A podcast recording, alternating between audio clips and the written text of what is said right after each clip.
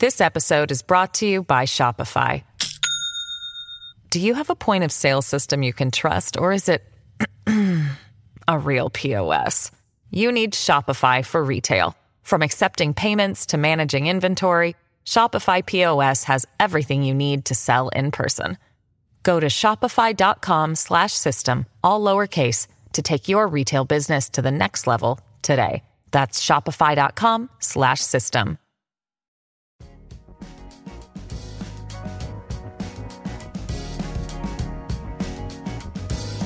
Al día con Tribunito por la mañana. A continuación, la actualidad informativa nacional e internacional este miércoles 25 de enero de 2023.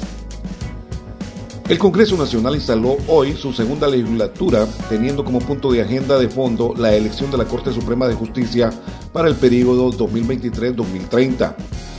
Mientras, las bancadas seguían cabildeando para escoger por consenso a los 15 magistrados de una lista de 45 candidatos que el lunes pasado le remitió la Junta Nominadora. Hasta anoche, las tres fuerzas políticas mayoritarias, Libertad y Refundación Libre, Partido Nacional y Partido Liberal, se mantenían en reuniones separadas, analizando sus propuestas de candidatos y no descartaban que la elección se extendiera después de las 12 de la noche hasta alcanzar el consenso. Continuamos con las noticias en Tribunito por la mañana. La Dirección Nacional de Vialidad y Transporte instaló operativos de control vial ante la instalación de la segunda legislatura en el Congreso Nacional. Unos mil efectivos policiales están diseminados en diferentes puntos de acceso al centro de la capital hondureña, prestos a dar seguridad y un control vial. Los mecanismos viales por parte de los funcionarios policiales que se registran este día son con el fin de mantener un orden en tan importante evento para el pueblo hondureño. Son alrededor de 10 accesos vehiculares que fueron bloqueados, entre ellos la calle que conduce a la Secretaría de Finanzas, la antigua Casa Presidencial, el Puente Mayol, el Puente de la Isla, acceso al Puente del Mercado La Isla, semáforo del Parque Central, semáforo de la esquina de Chinda Díaz, la calle de la Auxiliadora, todas ubicadas cerca del edificio o del Palacio Legislativo de Honduras. Más noticias con Tribunito por la mañana.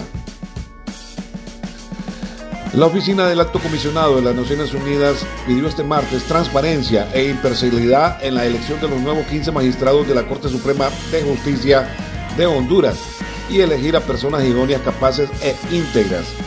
El Poder Judicial se encuentra en la obligación estatal de garantizar el acceso efectivo a la justicia, subrayó la representante de la oficina del alto comisionado de las Naciones Unidas en Honduras, Isabel Aldaladejo en un comunicado de la representación en Tegucigalpa.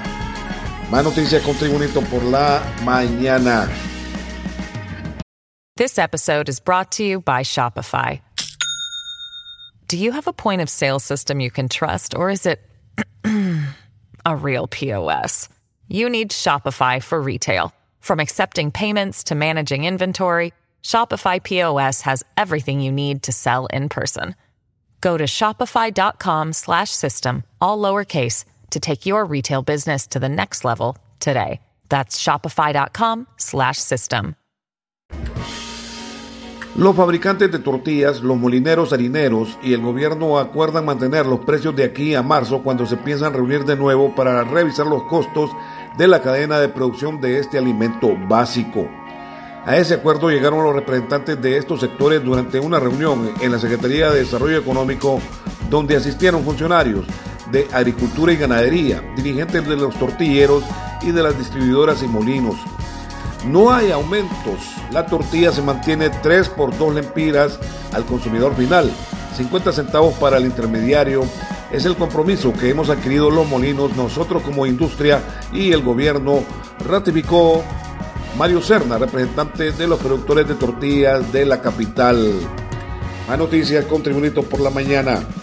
En las noticias internacionales, desde Ciudad del Vaticano, el Papa Francisco criticó las leyes que criminalizan la homosexualidad como injustas, dijo que Dios ama a todos sus hijos tal y como son y pidió a los obispos católicos que apoyen esas leyes que acogen a las personas de la comunidad lésbico gay en la iglesia.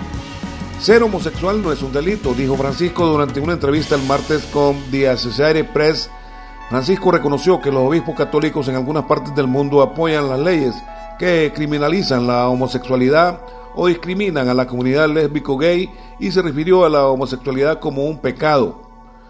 Sin embargo, el Papa Francisco atribuyó esas actitudes a contextos culturales y dijo que los obispos en particular también deben pasar por un proceso de cambio para reconocer la dignidad de todos.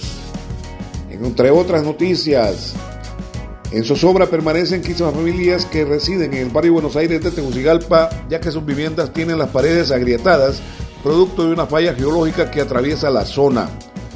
Son aproximadamente 30 casas las afectadas por la falla y según sus dueños las fisuras en paredes y el hundimiento de pisos se comenzaron a suscitar luego de que se activara la falla geológica de la colonia Guillén. Expertos de la Comisión Permanente de Contingencia Copeco inspeccionaron los inmuebles del barrio Buenos Aires, pero hasta el momento no han decidido hacer ninguna intervención preventiva, según dijeron los habitantes de las casas. También en las informaciones, el presidente de la Corte Suprema de Justicia, Rolando Argueta, aseguró que se va con su conciencia tranquila y con la frente en alto. Altos funcionarios que antes pasaban con carteles pintando paredes me decían, yo privadamente tengo que hacerle un reconocimiento. No es lo mismo estar gritando y manchando paredes y hablando cosas que estar dirigiendo una institución, dijo. El presidente saliente de la Corte Suprema de Justicia, Rolando Argueta, aseguró que para dirigir una institución se requiere de sabiduría, decisión, entereza, tolerancia y una cantidad enorme de virtudes. En las informaciones deportivas, el Real España de San Pedro Sula emprendió el viaje rumbo a la ciudad de Comayagua, donde tendrá su prueba de fuego al enfrentar al subcampeón nacional Motagua en el clásico de la segunda jornada de la Liga Nacional del Fútbol Profesional Hondureño a las 7 de la noche de hoy, en un partido que lógicamente disfrutará el estratega urinegro Julio Palomo Rodríguez, quien añora su segunda victoria en su amado equipo. Siempre es bueno corregir algunos detalles, aunque las cosas salgan bien, ya que el próximo partido es diferente por el tipo de rival, máxime el contexto con el que llegan ellos, ya que Motagua necesita ganar al igual que nosotros. Por ello nos preparamos para lo que es Motagua, un equipo con grandes recursos, pero nuestra meta es seguir en ascenso en este campeonato, declaró en comparecencia de prensa el timonel del conjunto aurinegro del Real España de San Pedro Sula. La jornada de la Liga Nacional se completa este día con los partidos Real Sociedad versus Lobos de la Universidad Pedagógica Nacional Francisco Morazán a las 2 de la tarde tocó a Colón. Maratón versus Vida a las 7 de la noche en el Estadio Olímpico de San Pedro Sula. Honduras versus el Olimpia. Juega contra el Honduras Progreso a las 7.15 de la noche en la ciudad ribereña del Progreso Lloro. Y el Victoria juega contra Olancho a las 7.30 de la noche en la Ceiba y así se completa la segunda jornada de la Liga Nacional del Fútbol Profesional Hondureño. Este ha sido el reporte de noticias de Tribunito por la mañana de este miércoles 25 de enero de 2023. Tribunito por la mañana te da las gracias y te invita a estar atento a su próximo boletín informativo.